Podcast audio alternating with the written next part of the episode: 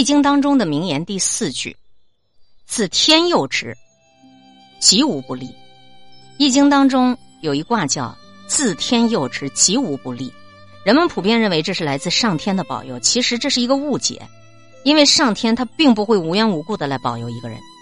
自，它并不是来自的意思，而是指自己。自天佑之，就是说我们自己努力，上天才会来帮助我们。这就叫天助自助者。孔子在解读《易经》的时候说：“天之所助者，顺也；人之所助者，信也。履信似乎顺。”这句话我们可以这样理解：事情成功有两大要素，其一是天助，就是说我们顺应天道，万事万物它都有发展的规律；其二是人助。也就是说，我们获得他人的帮助，如何才能获得他人的帮助呢？就是你自己本身，你诚实守信，大家自然就愿意来帮你了。再来说第五句话：家族兴盛之法，积善之家必有余庆，积不善之家必有余殃。这个积累善行的人家，必然有着享受不尽的福报，余福他能够荫庇子孙；积累恶行的人家。它必然经常会发生灾祸，甚至它会连累后代，所以呢，就是俗话说的“善有善报，恶有恶报”。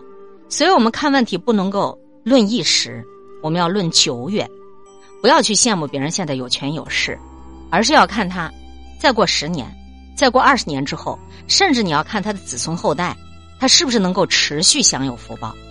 你也不要千万轻易就瞧不起别人一时的穷困。你要看这个人他的家庭是否和谐，家里人是否勤奋团结，也许十年二十年，人家这个家族就兴盛起来了呢。所以俗话讲“富不过三代”，啊，但是山东有一个牟氏家族，他们是从明朝末年一直兴旺，一直兴旺到清朝末年。你说这一家族他是怎么做到的呢？都说富不过三代，他早就富过多少代了。牟氏家族每年平均布施的粮食就有近百万斤。他前面五代人所布施的粮食一共超过一亿斤，当地人都自觉的来保护谋氏庄园啊。正是因为谋氏这个家族乐善好施、行善积德，所以才使得他家族的福报延绵十代而不衰。老祖宗讲：积善之家必有余庆，积不善之家必有余殃，这也是家风传习的一个必然结果。传承好的家风家训。可以让家族成员从小接受良好的熏陶，让他在生活在处事上有法可依，更能够坚守原则，免受不良外物的影响，走好人生的每一步，家族也就越来越兴旺。再讲第六句：君子以见善则迁，有过则改。我们天天在讲个人成长，个人成长最简单的一个法则，就是以见善则迁。有过则改，《易经》当中易卦说：“风雷易，君子以见善则迁，有过则改。”我们可以理解为，见到好的，我们就要学习改进；有了错误，我们就要及时改正。每个人做事，如果不断的积累自己的错误，他就会形成一种势，不断的蚕食人的好运。如果没有勇气改正，那么积重难返，就越来越糟糕。要知道，人非圣贤，孰能无过？过而能改。善莫大焉，人生它就是一个不断修正的过程。我们在犯错以后，只要能及时反省，立即改过，这就能够修养品德，这就能够有所进益，有所成长的。再来听第七句：“德不配位，必有灾殃。”这是我们的处世之道。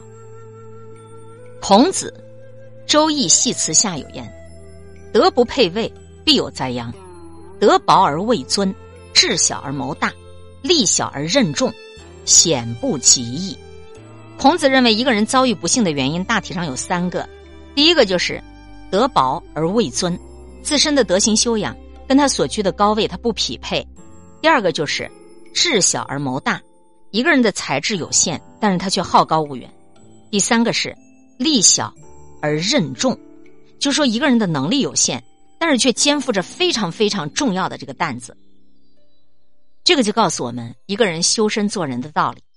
一个人的财富啊、名望啊和他的地位啊，甭管再高，如果他自身德行修养不够，迟早就会惹来灾祸的。《三国演义》当中的董卓，他就是一个非常生动的例子。东汉末年，宦官把持朝纲，民不聊生，狼烟四起，东汉政权名存实亡。这个时候，董卓受大将军何进之召，趁机起兵西凉，进京讨伐十常侍。随后，董卓出兵北邙，救出了逃亡中的少帝。按照道理说，董卓功勋卓卓，权极人臣，守好本分，他就能让他家族兴旺的。可是，董卓救驾之后，趁着朝廷弱势，废少帝而立汉献帝，挟天子令诸侯，做出种种离心离德之事，导致众叛亲离，最后落得被义子所杀那个下场。如何破解？还是修德呀，《易经》当中的很多的这个。修德之卦，大家可以研习一下，找出修德之法。最后一句，物极必反，否极泰来。这句话告诉我们，万事万物都是有规律的。泰和否都是易经的卦象，在古文化当中，天地相交，寓意着风调雨顺、万物生长，这是好的现象。这是泰卦的卦象，而否卦，天往上走，地往下沉，天地不交。万物枯竭，君子啊道长，小人道消是泰；小人道长，君子道消是否。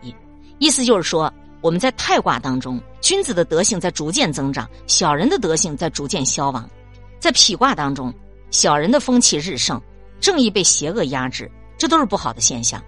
作为一个人，人体它也是一个宇宙，在你人体的这个小宇宙当中，到底是？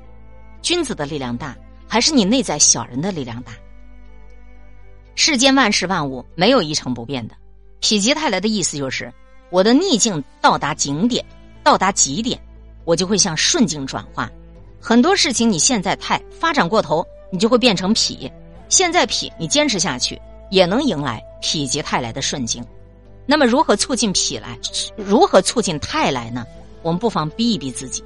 生活当中，很多人面临困难。总觉得自己就不行了，其实是你自我、自我的限制。人的潜力它是无限的，你不逼一逼自己，你都不知道自己有多优秀。战国时期著名的纵横家苏秦，他曾经是个读书无用论的受害者，年纪轻轻就四处闯荡，到处求职，结果是以失败告终。这时候他才意识到自己读书少了，于是他闭门不出，以其出其书变贯之，才有了追四股的故事。很显然，读书是一件让人发困的事情，苏秦也不例外。为了防止防止自己睡着，拿着锥子戳大腿，逼自己清醒，再投入学习。勤学一段时间之后，苏秦学有所成，为日后纵横天下奠定了扎实的基础。其实，《易经》还有很多的至理名言，句句都是人生哲理，足以影响我们的一辈子，也值得大家去学习、去研究。但是，今天我们跟大家也分享的这八句话。你能够全记在脑海当中，我觉得这生命当中就够用的了。